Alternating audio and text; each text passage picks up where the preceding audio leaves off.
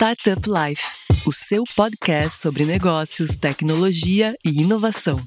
Criado por Silva Lopes Advogados.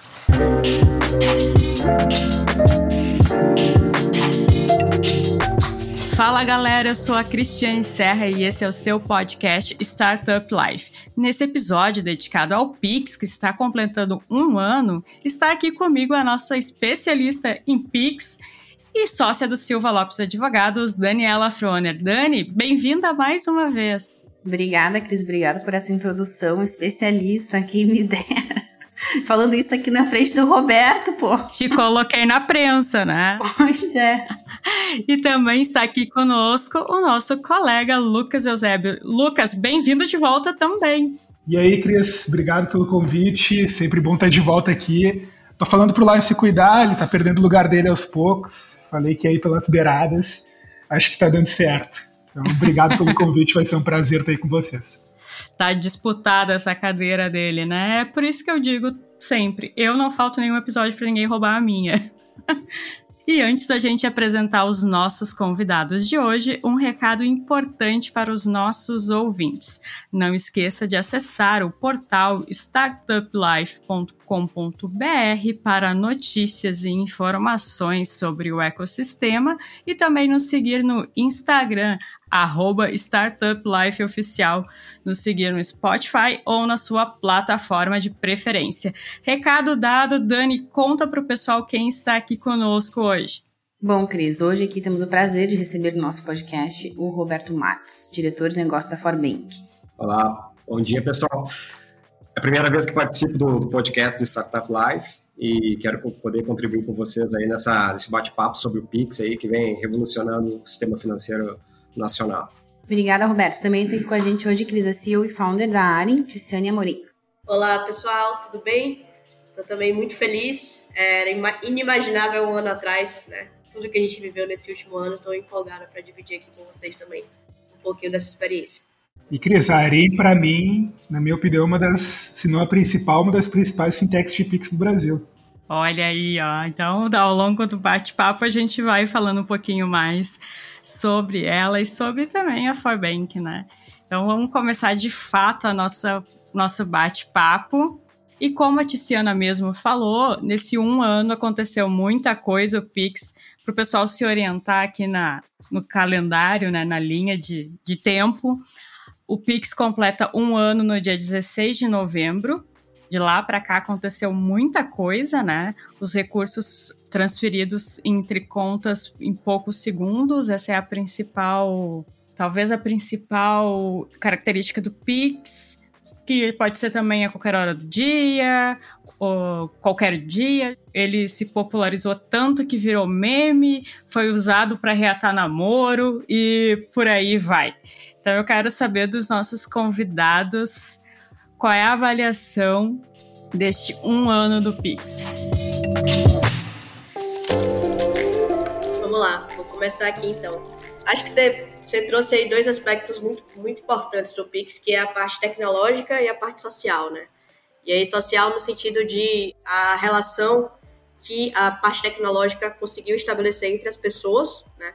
Então realmente virou meme, é, virou fundo de paquera, pela simplicidade e pela fácil compreensão das pessoas em relação a isso. Né? Aqui na área a gente sempre trata o Pix não como uma forma de transferência, mas como um protocolo tecnológico que garante que a gente consiga ver a forma como o sistema financeiro opera né, de novas proporções, novas, novas formas de fazer o simples. Né? Então, o Banco Central ele lança ali como uma forma, de fato, da gente estar muito mais atualizado em relação a pagamentos instantâneos na era do Twitter, né, que é a era que a gente vive, em que as coisas acontecem em real time, e as formas de pagamento que a gente tinha muitas vezes, principalmente com o avanço né, do mercado eletrônico, às vezes você tem ali o pagamento de uma mercadoria e essa mercadoria esperava dois dias ali presa no estoque, sem saber se o boleto, por exemplo, ia ser pago ou não, se tinha sido pago, se estava sendo compensado. E agora, questão de segundos, você tem essa possibilidade. E aí, nesse um ano, o Banco Central lança diversas melhorias, né? Então, ele lança o protocolo tecnológico ali em novembro do ano passado, e ele vai iterando esse roadmap, né? Ao longo do tempo. Em maio, a gente teve ali o cobrança com vencimento, que é um dos pontos principais também, a possibilidade de, de fato, o boleto deixar de existir, né? com criação de data de vencimento, juros, multa, mora. Vem o Pix Saque, Pix Troco também, né? Sim. Mecanismo de devolução especial, né, que vem agora. Veio a junção do Pix com o PB, que então foi um ano em que não foi simplesmente lançou o Pix e aconteceu, né?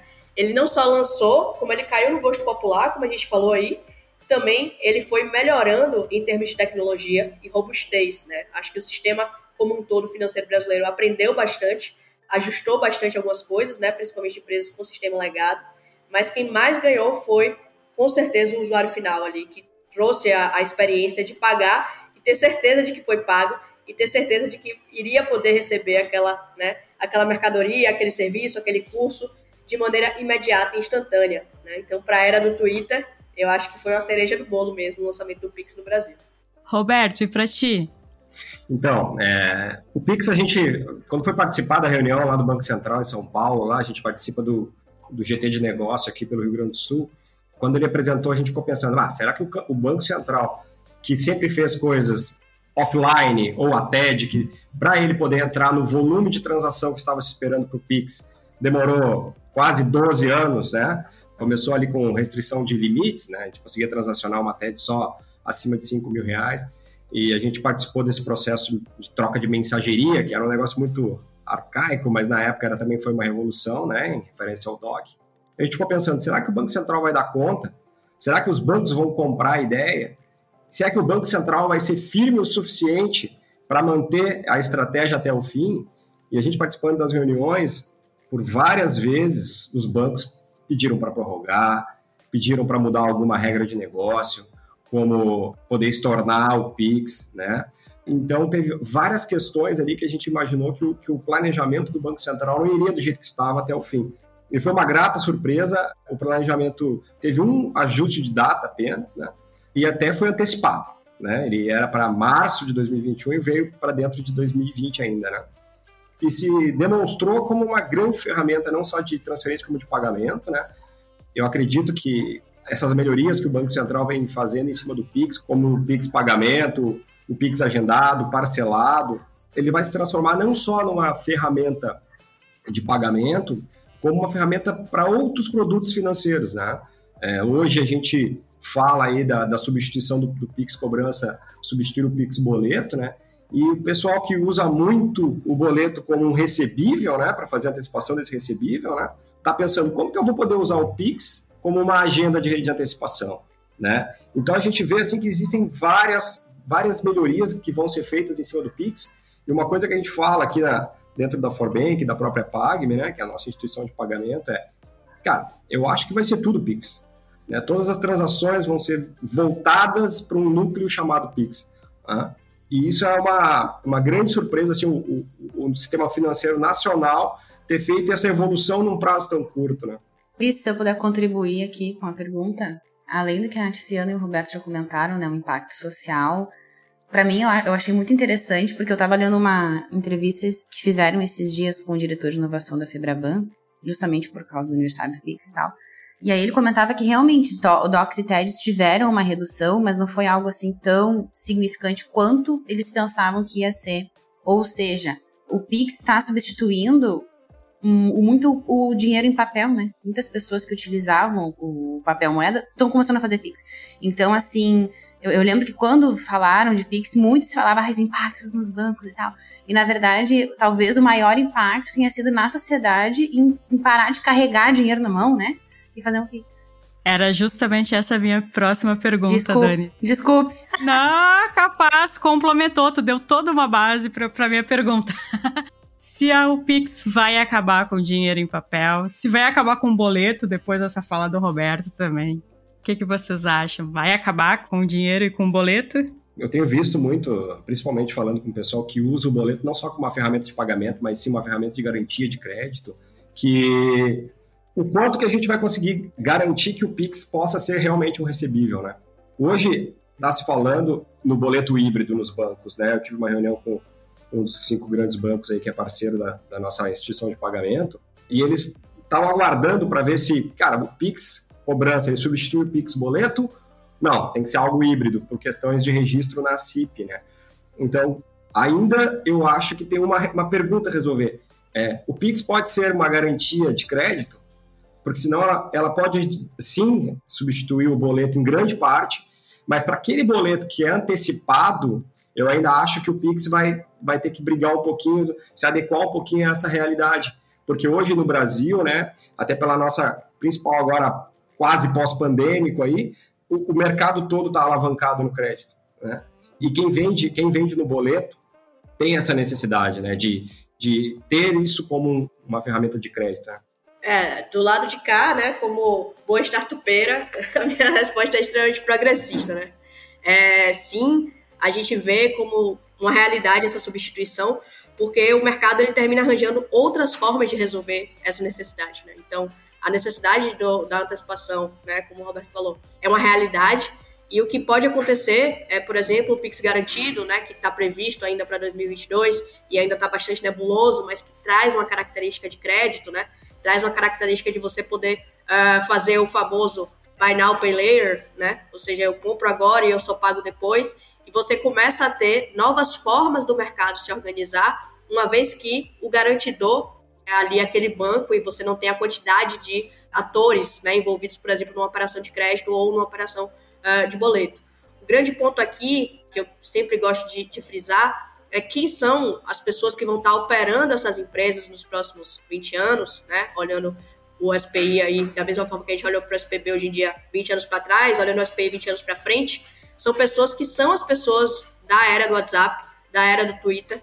Então, são pessoas que vão encontrar outras formas de otimizar esses processos para que uh, o fato do boleto ter essa previsão né, de registro na CIP não seja o fato garantidor dele permanecer por todos os pontos, principalmente tecnológicos de limitação e pela quantidade de fraudes que a gente tem hoje relacionados ao boleto também. Né? Então, para a gente, aí você perguntou até do dinheiro físico, né?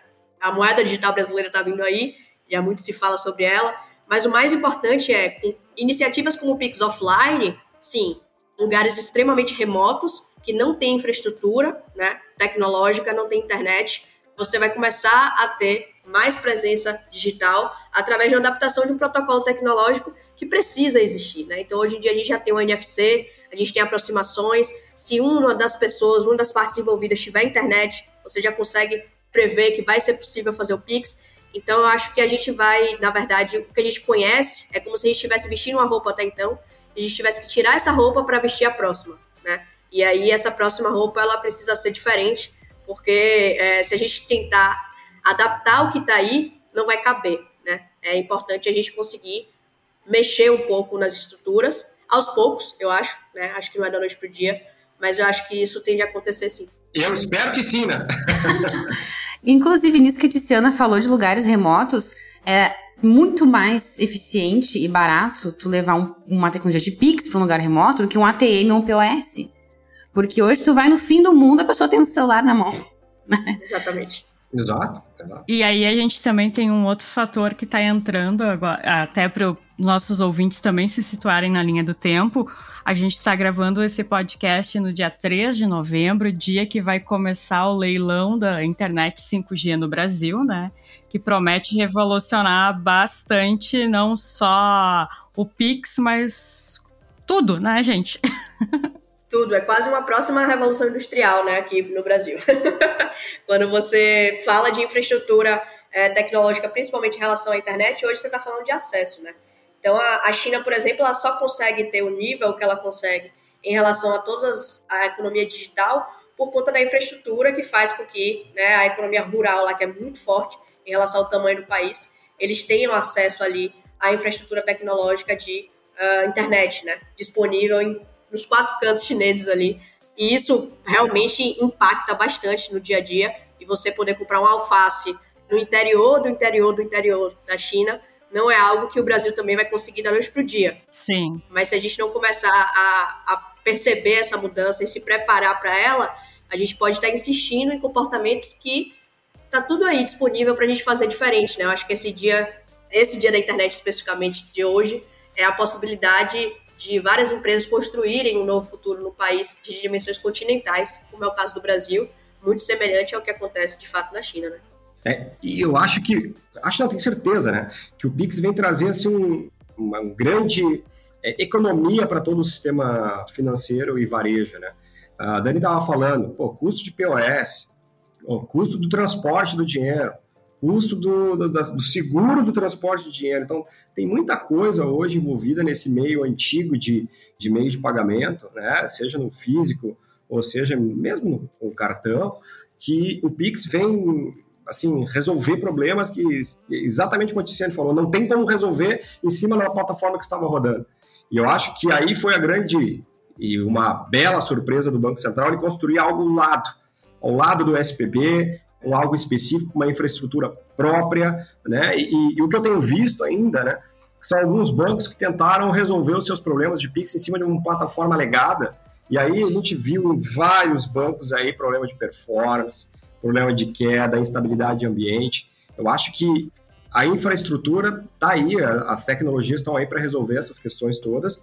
E espero que o 5G aí ele entregue o que ele promete, né? Velocidade e disponibilidade, né?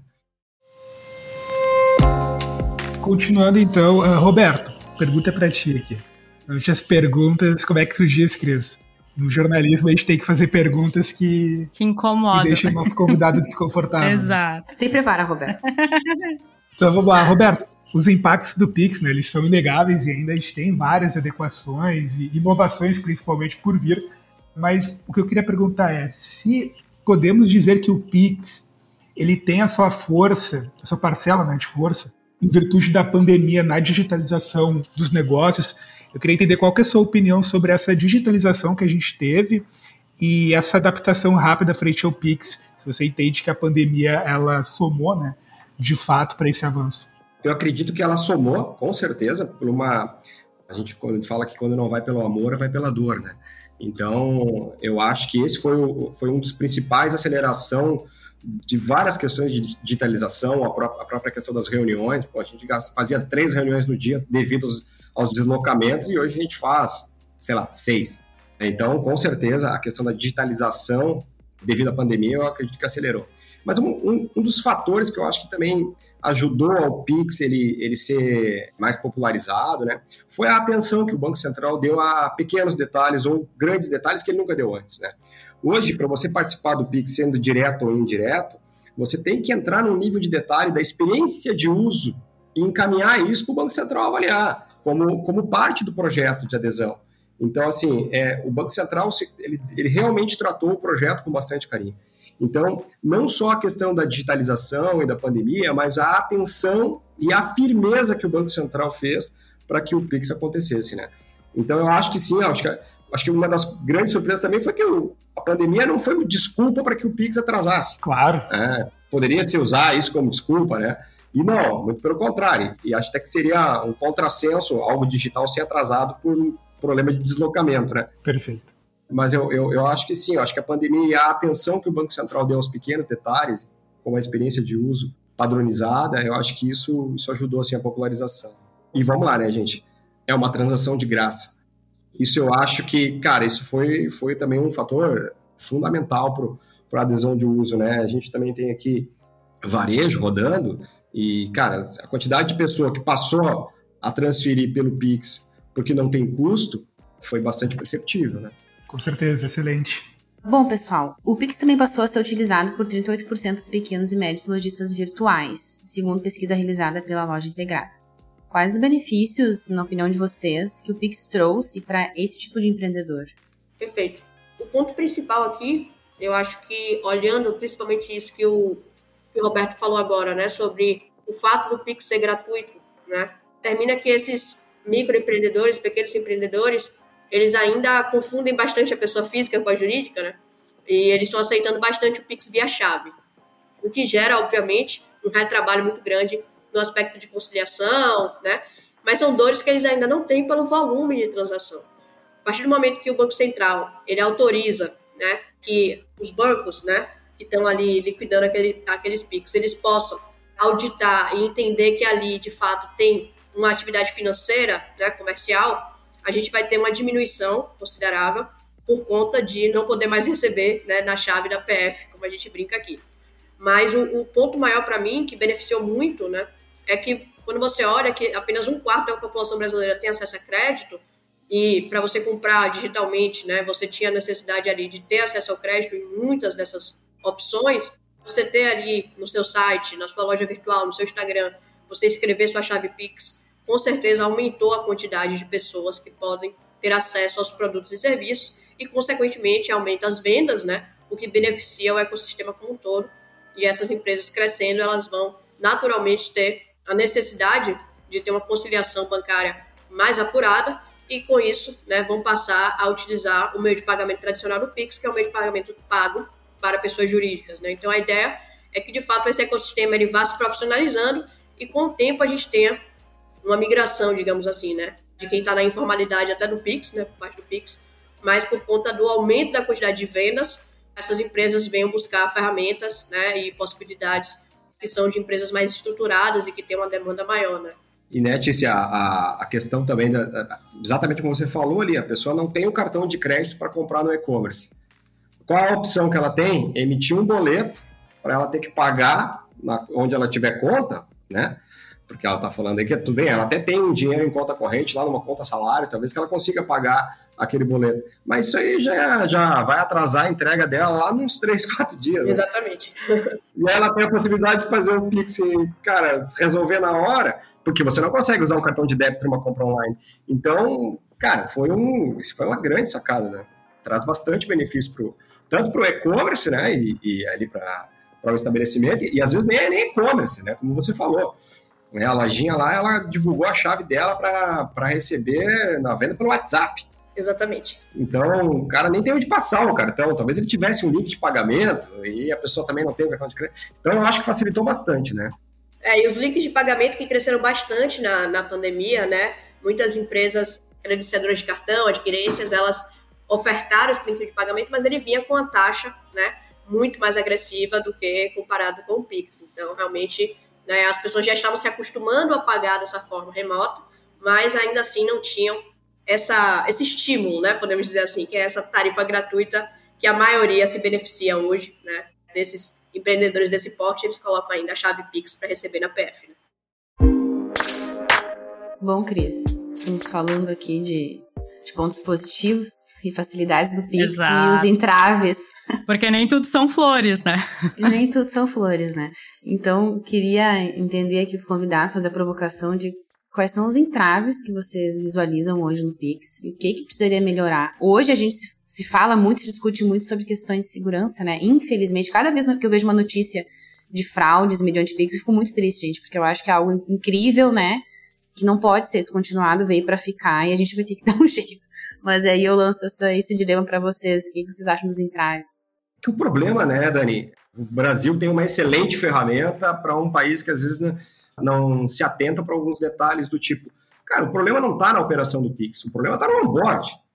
Entende? Aonde você deixa qualquer um entrar na sua casa, você não sabe o que ele pode fazer dentro de casa. Então, com a popularização, essa questão de você não cobrar por conta, muita fintech abrindo conta sem fazer um onboard devido, porque não, tem, não pode cobrar, então ela economiza no onboard, aí entra qualquer um, e aí, quando você usa o Pix atrelado a uma conta falsa, aí vem aí o sequestro relâmpago, né? as cobranças indevidas, mas eu, eu entendo que o problema não é o Pix, e sim o onboard dessas, dessa instituição financeira ou dessa fintech que não está sendo bem feito, e aí estão criando essas contas em nome de laranja, onde aí sim permite um ambiente favorável à fraude. Né?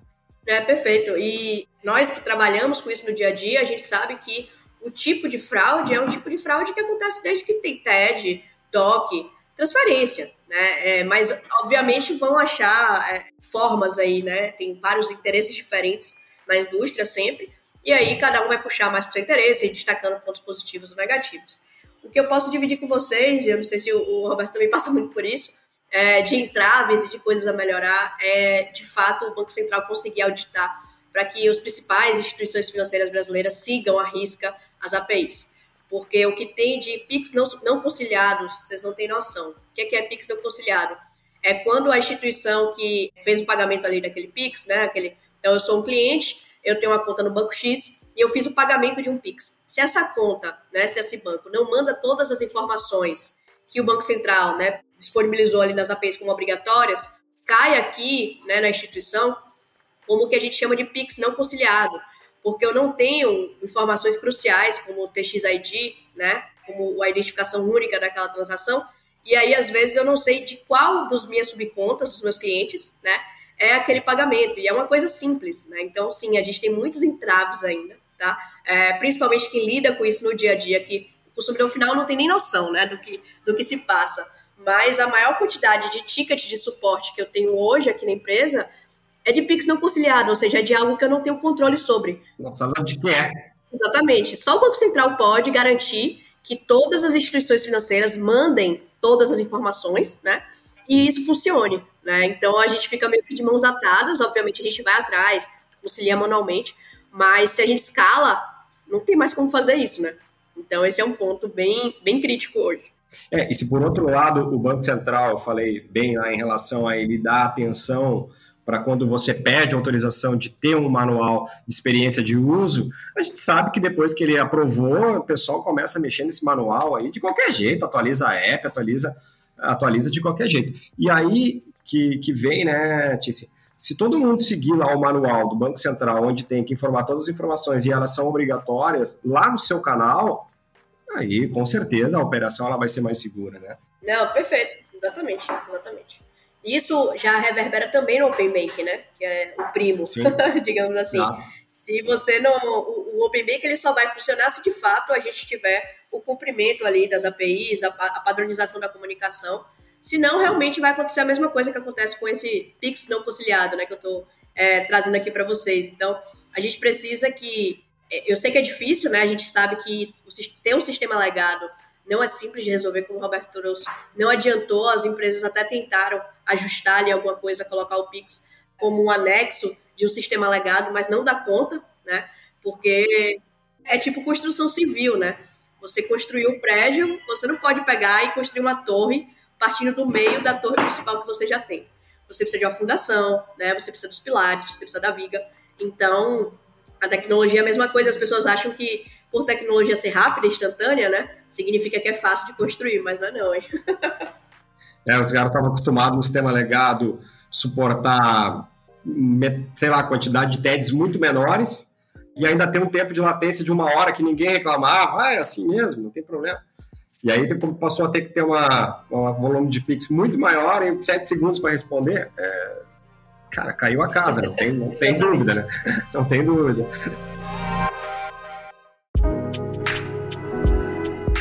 Gente, nessa questão de segurança, vocês consideram que os limites. Como vocês enxergam os limites no, nas transações do Pix? Pois é, né, Dani? Eu tava, eu tava falando esses dias, né, com, com o pessoal. Eles mudaram o limite para depois das 8 para mil reais, né? O que, que passou a fazer quem quer realmente sequestrar alguém e tomar esse recurso, né? Cara, segurou ele até as seis da manhã. Exato. Segurou ele até seis da manhã. Só vai dar, ah, tudo bem, vai dar mais, vai dar mais trabalho para ele ali, ok, né? E quem tem dinheiro aplicado ali no, no, celular, ele esperou dois dias até baixar a aplicação, tá? O que daria para fazer, inclusive, com a TED. Se ele vai segurar a pessoa, a pessoa fazer a transação, não, não, seria um El Pix o problema. O problema é para que conta esse cara está transferindo dinheiro como que ele, sendo, sendo uma pessoa que não tem idoneidade, conseguiu abrir a conta numa instituição financeira, que provavelmente não, não é nem no nome dele, para poder receber esse recurso e de lá depois fazer o split para outras contas. É lá que está o ponto. É onde, onde que pessoas com, a, com interesse de roubar conseguem abrir uma conta? Ele entrou no banco, no, no mundo físico, ele entrou no banco sem ninguém revistar. Exatamente. E, e esse ponto dos limites, ele é um limitante do Pix. Só quem perde é, é o mercado, né? É, infelizmente, isso não vai consertar né, o problema de segurança pública que a gente tem. A gente não pode repassar essa responsabilidade porque é uma transferência imediata. Cara, basicamente era só o laranja ele ter conta nos cinco principais bancos que ele poderia sequestrar qualquer pessoa e fazer uma transferência é, que cairia em tempo real antes do Pix, né? Então não é para dizer que era impossível antes e que agora é possível. Não. Então, às vezes, eu acho que a gente, e eu entendo, né? Muitas vezes é política pública para mostrar para a sociedade que, de fato, estão, está, algo está sendo feito né, para aquilo, mas eu concordo com o Roberto, a gente tem que ir, de fato, numa linha né, de causa raiz. E hoje, Dani, quem perde é o consumidor, quem perde são os empresários, né? Então, se a pessoa quer fazer uma compra de mais de mil reais, ela não vai fazer aquela compra de mais de mil reais, né? Então, aquele empresário deixou de receber, né? Aquele empreendedor deixou de receber por conta de é, é, algo desproporcional né, na nossa visão. Não, e, tem, e, tem, muito varejo que faz. Agora, na Black Friday vai ser isso, né? Faz muitas promoções na madrugada, né? Exato. Ó, tem muitas, isso é meio moda, assim. Então, ah, das três, às quatro da manhã, o pessoal sabe que às vezes tem algumas promoções. Black Friday vai abrir à meia-noite e vai começar, né? E aí, cara, vou poder transacionar só mil reais? Vai abrir o limite? Não vai, né? Então, então exatamente, é, o que perde é a ferramenta, mas não pelo que ela pode fazer, e sim pelo que a gente não está fazendo, que é a causa raiz, que é deixar é, bandido abrir conta, em, abrir conta digital sem, sem um mínimo de onboard, né? Sem o um mínimo de verificação, perfeito. Mínimo de verificação. Perfeito. E outra coisa que eu queria trazer aqui para nossa conversa é que também nesse dia 16 de novembro, nesse um ano do Pix, vai passar a funcionar o um mecanismo especial de devolução. E eu queria saber o que, que vocês acham desse novo recurso e como ele pode auxiliar os empreendedores. Esse é polêmico, né? é. Parece que não é, mas é. Ele, ele é a possibilidade, né? A gente brinca aqui que ele é a possibilidade real de existir chargeback no Pix. É isso. Então, é, não existia, né? Nós que fazemos negócio com o Pix, a gente sabe, né? O Roberto também com certeza apresentava isso como um dos pontos fortes do Pix, não existia chargeback. Né? É, e a partir do momento que você coloca mecanismo de devolução especial, você está, mais uma vez, né? Eu entendo que tem políticas públicas necessárias, que é importante o Banco Central mostrar que está fazendo determinadas coisas em prol da segurança, mas está matando um dos principais pontos em relação ao cartão de crédito, que é o chargeback. Né? Então, uma vez que você autoriza, e geralmente, inclusive, você tem dois fatores de segurança na maior parte dos aplicativos né, de banco hoje no Brasil, e você dizer que não reconhece aquilo ali, que aquilo foi indevido, etc., é você está abrindo muita margem para que a pessoa possa interceptar aquilo ali e, de fato, haverem devoluções sem a consulta né, ali da, do e-commerce, por exemplo, né, ou da loja. Não sei se o Roberto vê assim também. É, é, é uma, quase uma contradição, né? Estamos falando em PIX garantido e já estamos falando aqui em, em fazer o estouro do PIX. Garantiu e agora estoura. É, Exato. Umas coisas meio, meio estranhas, mas eu me lembro que numa das, das reuniões, assim, aqui no Banco Central, claro, veio dos, dos cinco grandes bancos essa questão do PIX poder ser, ser estornado, né?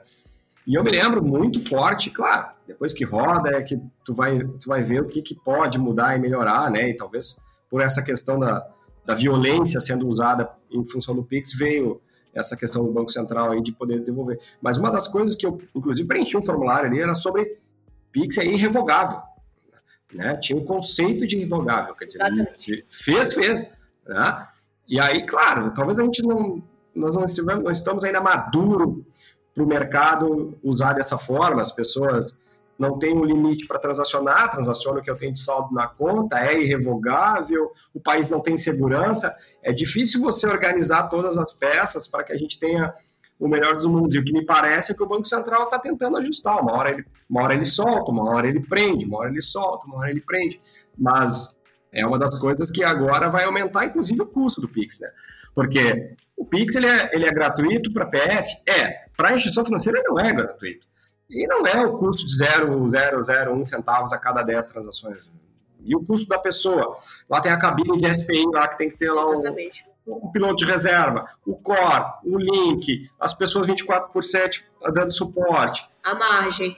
A margem. Esse custo todo está dentro do Pix.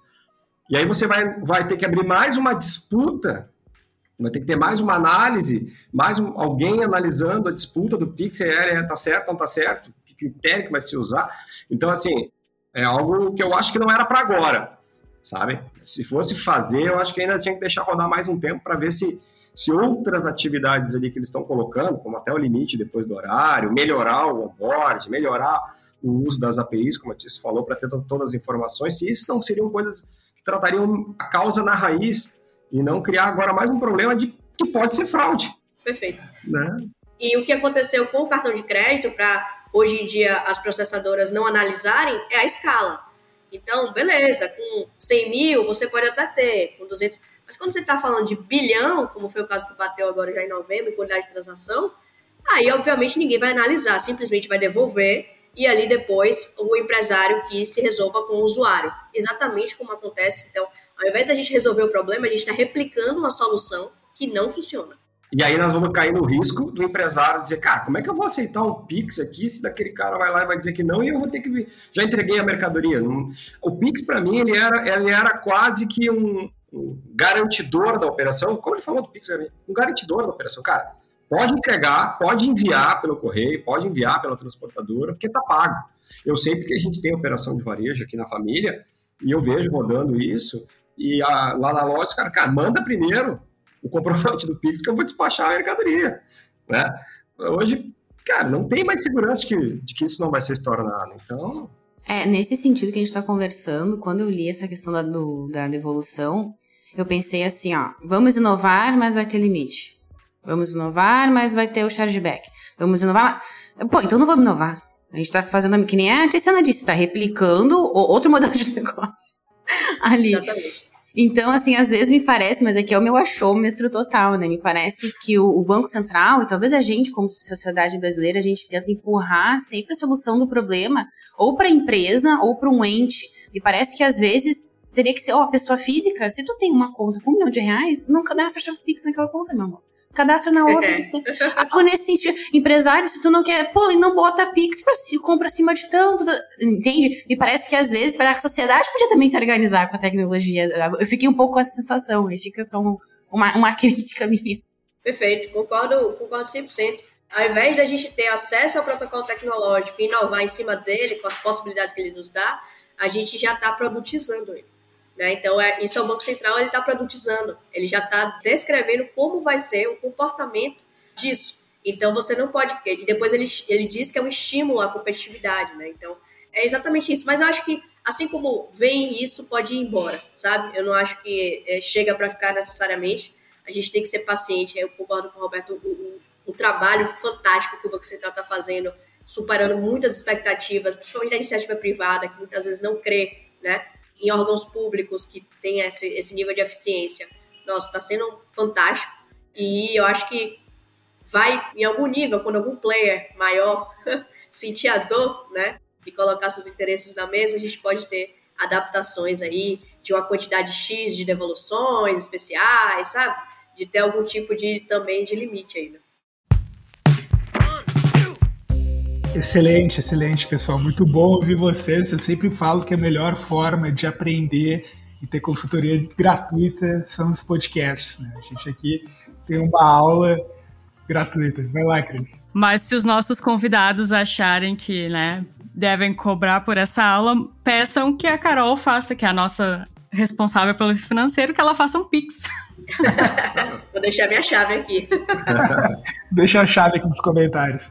Mas vamos lá, pessoal. O próximo assunto ele é polêmico e a Tícia e o Roberto já deram um spoiler ali no início do episódio, que é a questão do Pix saque do Pix troco.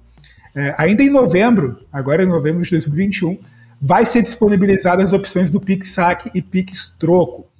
E segundo o próprio Banco Central, não haverá tarifas para pessoas naturais, pessoas físicas, em até oito saques mensais. Mas o que, que podemos esperar desses novos recursos e como eles irão impactar de fato o mercado de pagamentos? Bom, eu, eu, eu fico um pouco assim, com bastante dúvida se vai funcionar. Sim. O, principalmente o PixSac, é, quando ele está pensando em usar a rede do varejo, né? Perfeito. A gente atende aqui alguns grupos de varejo grande, a gente conversa com, com o pessoal financeiro, principalmente que vai tocar lá, e o pessoal está com uma dúvida, assim, é, ok, isso vai me gerar mais trabalho mais custo ou vai me trazer algum benefício? Quer dizer, a pessoa vai entrar mais na loja, eu vou conseguir ofertar mais algum produto e talvez fazer alguma venda por eu estar ofertando esse produto né, de saque. Isso ainda, isso ainda tem muita dúvida, tá? Eu, eu, eu já vejo grupos de varejo que acreditam que sim, que acham que vai aumentar a circulação dentro das suas lojas por estar ofertando esse produto e, e ela acredita que isso talvez oferte, ela, ela consiga ofertar algum produto ali na hora para a pessoa e outras achando que é só custo e risco. Né? Porque, de certa forma, hoje, algumas empresas elas têm o controle do numerário muito bem feito né? dentro de cofre e o dinheiro geralmente é só depósito. Né? Eu deposito e, cara, eu não faço saque.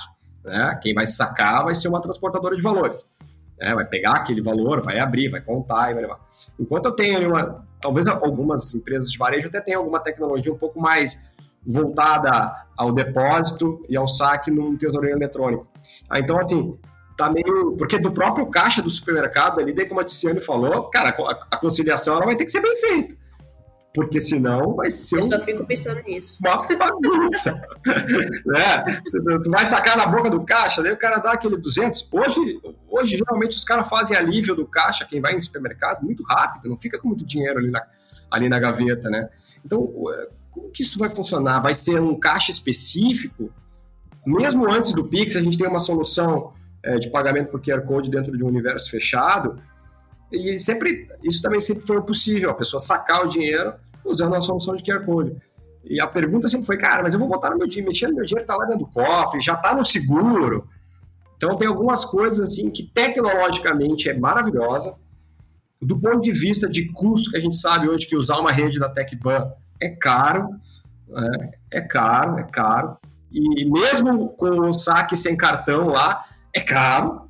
Né? É caro porque envolve um monte de gente, envolve a própria TecBan, envolve a transportadora de valores que você tem que, que você tem que pagar, envolve, às vezes, um hub se você não vai conectar direto.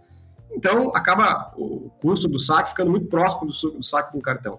Então, a viabilização econômico-financeira e tecnológica disso é que eu tô, tô, tô meio na dúvida como o mercado vai, vai, vai usar. É, a intenção por trás é, é boa, né? Mas a operacionalização não necessariamente. Então você vê que tem uma, uma intenção de uma descentralização bancária interessante, em que você traz para o dia a dia das pessoas, elas estando ali em mercados, em varejos, é, uma atividade financeira que antes era restrita por vezes a agências e depois agora né, a ATMs. Tem uma tendência europeia de fazer isso, deu certo lá na Europa, né? Realmente deu certo, mas é, é diferente. A segurança é diferente, a forma, a quantidade, o tamanho do Brasil, né? É bem diferente do tamanho da Europa. É, o costume, a cultura, tudo isso influencia e deve ser levado em consideração. E esses pontos, né, da quantidade sempre é, que o Banco Central está colocando como gratuitos, essa conta não está fechando. Não fecha. Quem trabalha com, com os custos em si daquilo sabe que não compensa. Então, simplesmente, o lugar vai falar, tá, não compensa para mim, não vou ofertar. Uma vez que ele não oferta, o sistema não vai aderir. Se o sistema não vai aderir, não adiantou criar, né? Então, esse ponto é um ponto crucial. Não é para custar 5, 10 reais, né, o custo do saque. Não, não é isso que a gente está defendendo aqui. Mas você colocar oito saques, dificilmente uma pessoa faz, inclusive, mais do que sete, oito saques. Por que não usa o Pix? Para que tanto saque? Então, é tipo assim, é de graça, você vai estar tá olhando ali a sangria, né, a, a, a, gestão toda do numerário, o custo todo é seu. Se os assaltos aumentarem, né, enfim, ah, vou fazer aqui um pix-sac, pix-troco, mas na verdade vou só roubar. Enfim, tudo isso tem custo, né, associado, como o Roberto trouxe. É, eu vejo assim, talvez para o que eu olho para o mercado, é que sempre tem algum negócio para alguém. Daqui a pouco não serve para o varejo, não serve para o banco, mas para alguém faz sentido. E me parece que talvez o mercado que mais faz sentido é para as próprias transportadoras de valor, que não vão precisar transportar tanto. Verdade. Existem redes hoje aí de reciclagem, que tem os ATMs recicladores, então quer dizer, cara, o varejo deposita lá, o mercado deposita o dinheiro no cofre para a população sacar e ele tem menos transporte de valores e aí o custo baixa para a transportadora de valores. Então, para esse mercado, eu acho que seria muito interessante, né? Já teve algumas tentando fazer iniciativas é, nessas áreas aí, das três grandes, né? Não vi rodar bem ainda, não vi, não sei o que acontece. Mas eu acho que aí sim, se você coloca um ATM lá dentro de um, de um varejão e você abre aquele ATM para você fazer saque com o Pix, e aí você. Já tem empresa fazendo isso aqui no Sul, né?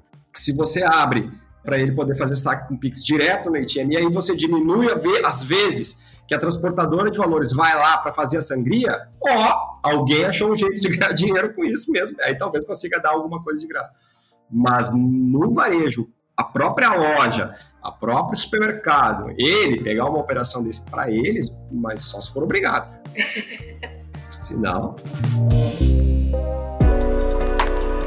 E para encerrar aqui o nosso bate-papo, cumprindo a nossa hora prometida, né, de gravação com os nossos convidados, Queria saber de vocês e também aqui dos meus colegas Lucas e da Dani, o que, que a gente pode esperar para o futuro? Qual é a, as previsões de vocês? E aqui eu já tranquilizo vocês que se o Lucas fez uma pergunta mais capciosa lá antes, aqui a gente não cobra depois, viu? A gente não vai dizer, ah, você falou isso e não aconteceu. Porque a gente entende que né, é uma previsão, senão seria uma afirmação. Vamos lá. Previsão, qual é o range que você quer? Me diga aí. Próximos quantos anos? Você que sabe. Aqui a gente entende que um ano já se passou, né?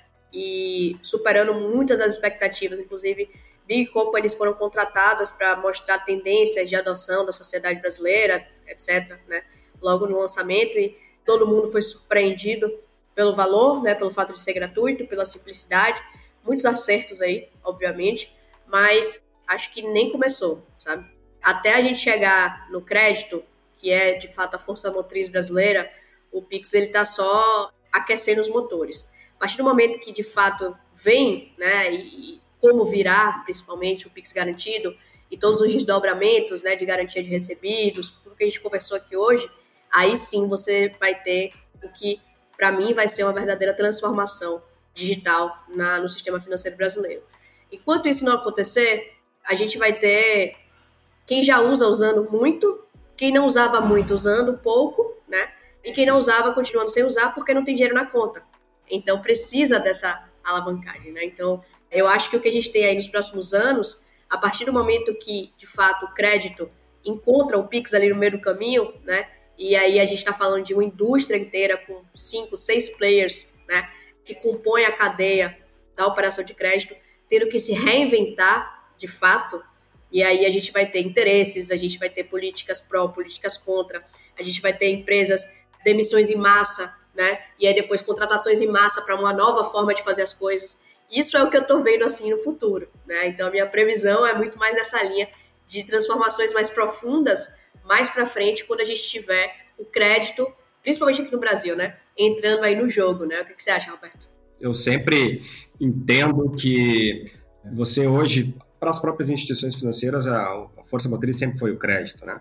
E os serviços, às vezes, a, a gente até, trabalhando com instituição financeira, a gente sempre teve uma meta de ter, assim, 70 de resultado no crédito, 30 de, de serviços, e aí vem um Nubank, não cobra nada por serviço, e aí você tem que se, se sustentar no crédito para poder ser competitivo. Então, se você está dando Pix de graça e o resultado dele lá no pessoa jurídica que vai cobrar um percentualzinho até um valor fixo, isso não vai pagar a conta do Pix. Alguma coisa o Pix vai ter que se tornar viável para quem tem o dinheiro na mão, para quem tem o dinheiro guardado, né? Seja um, um FDIC, seja uma instituição financeira. E aí eu acredito realmente no crédito, né? O crédito, ele já, eu já, bem, quando a gente estava lá dentro do, do GT de negócio no início do Banco Central, lá eu tentando entender, cara, como é que dá para o Pix ser uma, ter uma agenda de recebíveis e isso virar uma, uma operação de crédito para ajudar a fomentar o varejo. Né? Hoje, quando você antecipa uma agenda de cartão, está garantido pela bandeira, você vai receber. Né? Se você comprou aquilo do varejo, você vai receber. Então, eu acho que esse Pix garantido, dependendo da forma com que ele for, se não tiver nenhuma pegadinha ali que transforme ele em algo inseguro, eu acho que ele vai trazer essa questão do Pix se tornar uma ferramenta de, de crédito também. E, né, Ticiane, cara, daqui a três anos, cara com 15, que vai entrar, vai começar a operar mais com 18 anos, o pessoal que hoje já tem 20, nunca viu um talão de cheque na frente, cara, não vai fazer outra coisa. É, hoje a gente fala, daqui a dois anos, três, talvez até seja o um novo talão de cheque. Cara, ninguém sabe o que, que é. Né? E tudo se tornando, é, rodando né, através do Pix, seja o crédito, seja o pagamento, seja a transferência. Né? E aí a gente já vê algumas coisas em relação ao investimento, mas ainda é bem incipiente como que você pode usar o Pix para isso também. Então, eu, acho que, como eu falei, assim, acho que toda a estrutura bancária ela vai ter um core que vai ser o Pix. É, é nisso que eu, que eu acredito. Né? Então, fechando a nossa conversa de hoje com essas previsões para o futuro, a gente vai encerrando o episódio e agradecer muito então os nossos convidados por essa conversa e por essa aula, como meu colega Lucas falou, e pedir para vocês então deixar seus recadinhos finais e dizer como que os nossos ouvintes podem encontrar vocês. Bom, Agradecer demais o convite, né? É muito bom bater papo sobre um tema que a gente vivencia no dia a dia. A gente está botando a mão na massa o tempo todo e às vezes é bom parar para olhar para trás, né? Fazer esse exercício, analisar criticamente tudo que está posto aí hoje no mercado, olhar um pouco para o futuro também. Então, agradecer demais o convite, adorei, adorei mesmo. E estamos aí no LinkedIn, Ciana Morim, né? Vira e mexe, estou escrevendo alguma coisa lá, algum artigo, trazendo bastante aplicabilidade, né? A toda a parte do Pix e do Open Bank. Então, quem quiser aí encontrar a gente, ou no nosso site, né? www.ario.com.br, também vai conhecer um pouquinho mais sobre a nossa empresa e né, entender por que, que a gente é o primeiro Hub TechFin especializado em Pix e Open Bank do Brasil. Perfeito, Tice, muito obrigada. Roberto, deixa o teu recadinho final. Quero agradecer vocês aí pelo convite para participar desse evento agora digital, né? Participei de outros de forma presencial. Não tem o hambúrguer, não tem a cerveja, mas enfim, tem o conhecimento que a gente acaba compartilhando e recebendo e aprendendo como tem que ser, né? Um bate-papo aí, né? No LinkedIn eu tô lá como Roberto Matos, né? A Forbank, o site é www.forbank.com.br. Temos também a Pagme, que é pagme.app. E estou sempre disponível aí na, na, na Silva Lopes aí para qualquer bate-papo que, que achar que eu possa contribuir. E prazer em conhecer-te sempre. Muito obrigada também pela tua participação, Roberto. Dani, Lucas, muito obrigado por dividirem comigo essa bancada hoje também. Eu que agradeço, Cris. Agradeço aos nossos convidados. O Startup Life ele vem crescendo né, de forma astronômica. A gente já teve aqui Ebanks, Nubank, Banco Inter, Magazine Luiza, entre tantos outros. Então, agradecer a vocês por fazerem parte desse podcast, que já passou aí de um ano de existência com audiência extremamente qualificadíssima, que a gente sabe que também vem muito da rede dos nossos convidados. Então, é sempre um prazer estar aqui com vocês e obrigado, Cris, pelo convite. Gente, muito obrigada pela participação, muito legal nessa nossa discussão. Acho que ó, daria muito, muito, ou vários outros podcasts, Cris, só falando sobre Pix. Muito obrigado e muito obrigado por ter me chamado de novo. Vamos ser chamados mais vezes, tanto os meus parceiros aqui de bancada quanto os nossos convidados.